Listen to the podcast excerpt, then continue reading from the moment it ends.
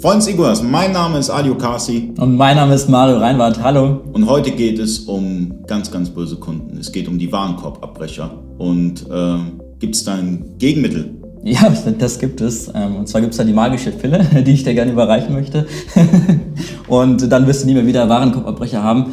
Ähm, nee, so einfach ist es leider nicht. Ähm, es gibt allerdings Strategien und Methoden, die sich da bewährt haben. Und da möchte ich heute mal wirklich eine eigene Episode zu widmen, weil das Thema ist, das bekomme ich sehr oft als Anfrage, ähm, weil es einfach ein ganz großer Schmerz ist im E-Commerce-Bereich.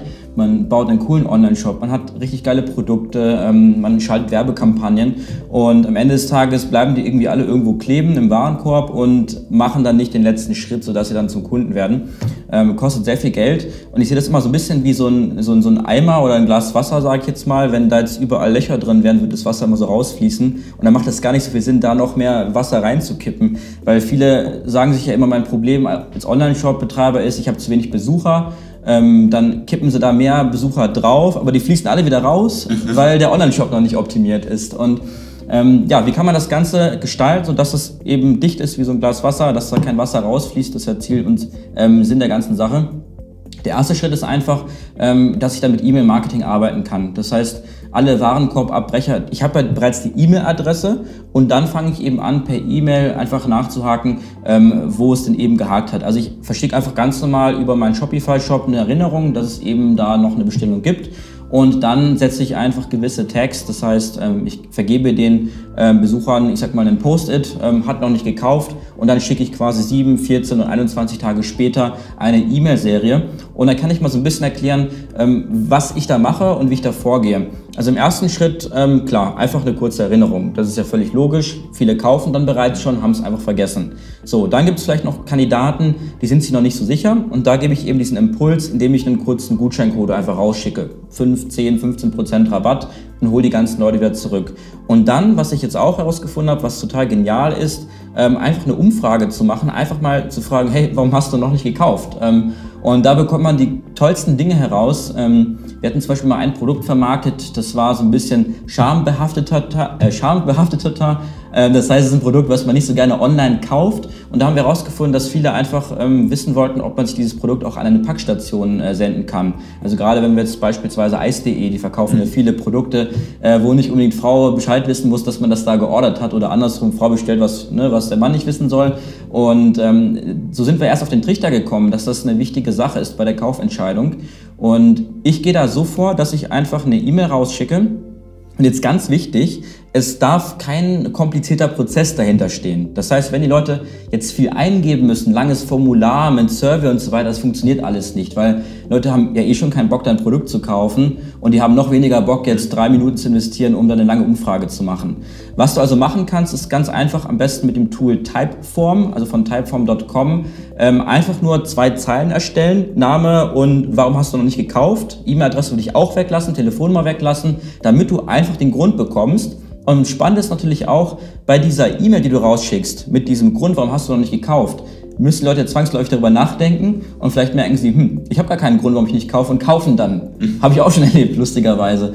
Ähm, aber da bekommst du halt viel Material und du kannst Typeform dann wiederum äh, verbinden mit Google Sheets, sodass du die Gründe direkt in eine schöne übersichtliche Tabelle von Google bekommst und daran eben arbeiten kannst. Und daraufhin kannst du auch wieder E-Mail-Marketing-Kampagnen starten, wo du gezielt auf diese einzelnen Gründe eingehst. Beispielsweise, ähm, ich möchte nicht, dass meine Frau das rausbekommt. Dann schickst du eine E-Mail raus, hey, du kannst das auch mit der Packstation machen.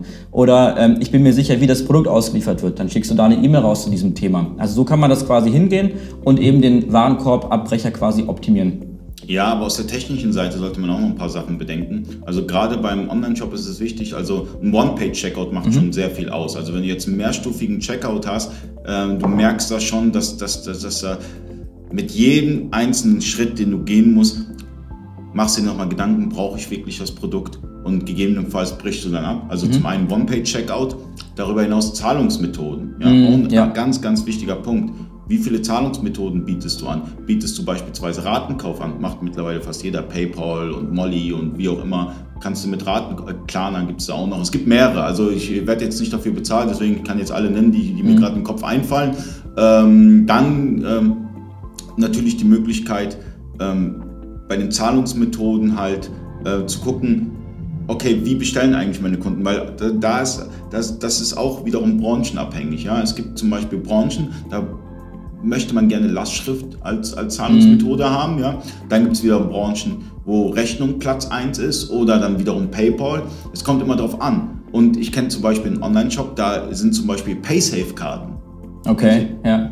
Die werden da ganz, äh, ganz oft genutzt und die werden dann eingelöst. Ja, also es kommt immer auf die Branche an. Das heißt, da muss man natürlich auch nochmal schauen, hat man die richtigen Zahlungsmethoden für die Zielgruppe, die man letztendlich bespielt und ähm, Seitenladezeit so oder so. Und das sind halt so technischen Komponenten, die man natürlich auch noch bedenken muss bei so einem Online-Shop. Mhm. Du hast jetzt auch ganz geil angesprochen, ähm, Thema Checkout, also vor allem die Zahlungsmethoden. Wir haben herausgefunden, wir hatten einmal einen Zahlungsanbieter umgestellt und da gab es irgendwie keine, keine Lastschrift, weil das ein amerikanischer Anbieter war. Und da dachten wir uns, sieht aber trotzdem alles schöner aus, lass uns das mal testen. Und uns sind einfach 60 Prozent der Verkäufe, dementsprechend 60 Prozent des Umsatzes flöten gegangen.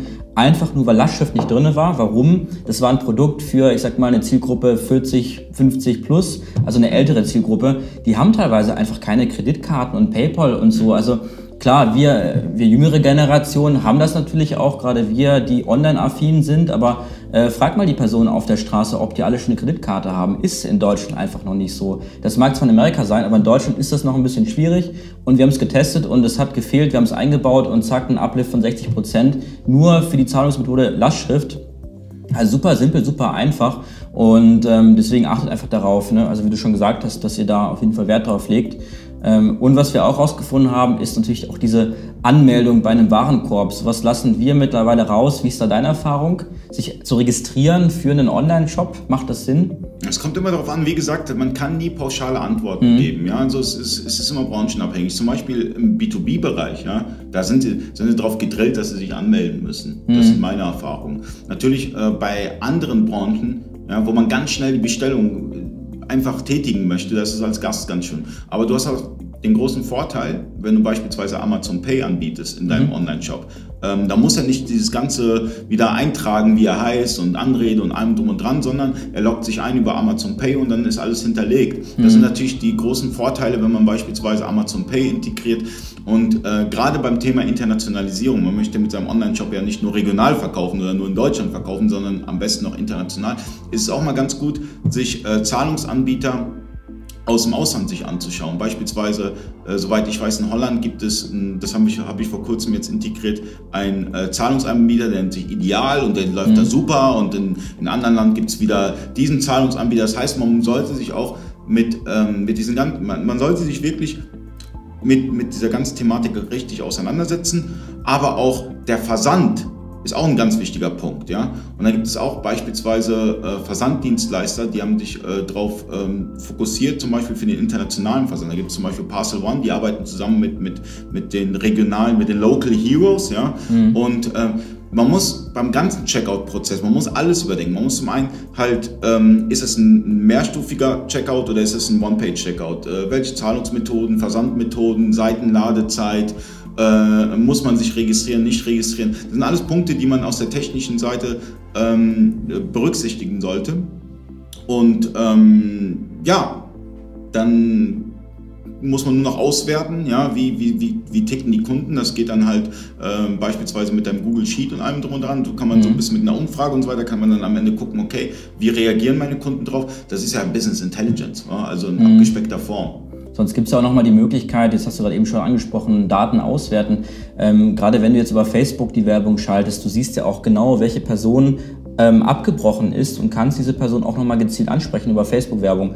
Ähm, Mache ich auch gerne. Ich habe da eine äh, ganz beliebte Kampagne, die ich immer empfehle. Das ist quasi der der, der Warenkorb, der am Erfrieren ist. Das ist mhm. einfach so ein Bild von einem Warenkorb mit so einem Eis äh, drumherum und das ist immer ganz lustig. Und wenn man das dann irgendwie noch mit der, mit der CI so ein bisschen verknüpft, also die Farben aus dem Online-Shop, dann ist da auch eine gewisse Wiedererkennung da. Und ich kann also dann quasi gezielt die Leute nochmal über Facebook ansprechen, die im Warenkorb abgebrochen sind und hole die nochmal zurück auf den Warenkorb. Und das sind, ich sag mal, mit Abstand die profitabelsten äh, Facebook-Kampagnen, die du bauen kannst ähm, als Online-Shop-Betreiber oder E-Commercer äh, wo wir eben schon ROIs von 1 zu 10 oder 1 zu 20 gesehen haben. Das heißt wirklich 1 Euro rein, 20 Euro raus. Warum? Weil das einfach super heiße Personen sind, ähm, wo vielleicht die Katze irgendwie auf die Tastatur gesprungen ist, die konnten den Checkout nicht abschließen, haben aber 1000, 2000 Euro im Warenkorb drin. Und wenn du dann, ich sag mal, diese Person für 1 Euro pro Klick erreichen kannst, ist halt geschenktes Geld. Ne? Ja, was man noch berücksichtigen soll, also man, wenn man beispielsweise beratungsintensive Produkte verkauft, sollte man, ich meine, es geht, ich glaube sogar kostenlos mit Livezilla, ich bin mir nicht ganz mhm. sicher,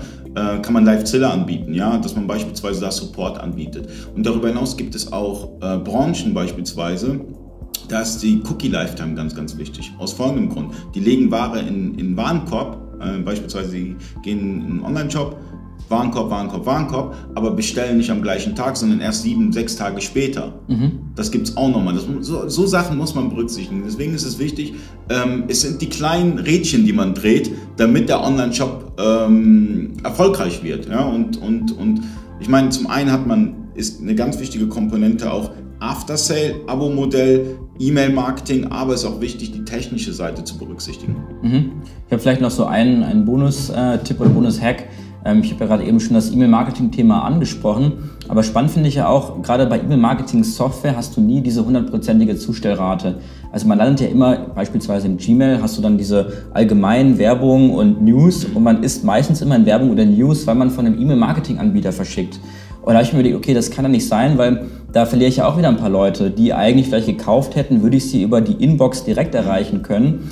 Und ich habe mir dann einfach mal eine Freelancerin genommen, ne, zahlt man mal 10, 15, 20 Euro die Stunde, die einfach stupide manuell die Leute anmeldet, die noch nicht gekauft haben. Das macht natürlich keinen Sinn bei einem 10-Euro-Produkt. Aber wenn du Produkte hast, die dann 100, 200, 300 Euro kosten ja, und du einen Verkauf mehr machst, dann hast du schon 20 Arbeitsstunden wieder refinanziert und die holt die Sales rein. Und das wirklich immer und immer wieder. Und jetzt nur die Aufgabe, jeden Tag einfach nur manuell per E-Mail ähm, eine persönliche E-Mail rauszuschicken und die letzten Kaufeinwände dann zu beheben.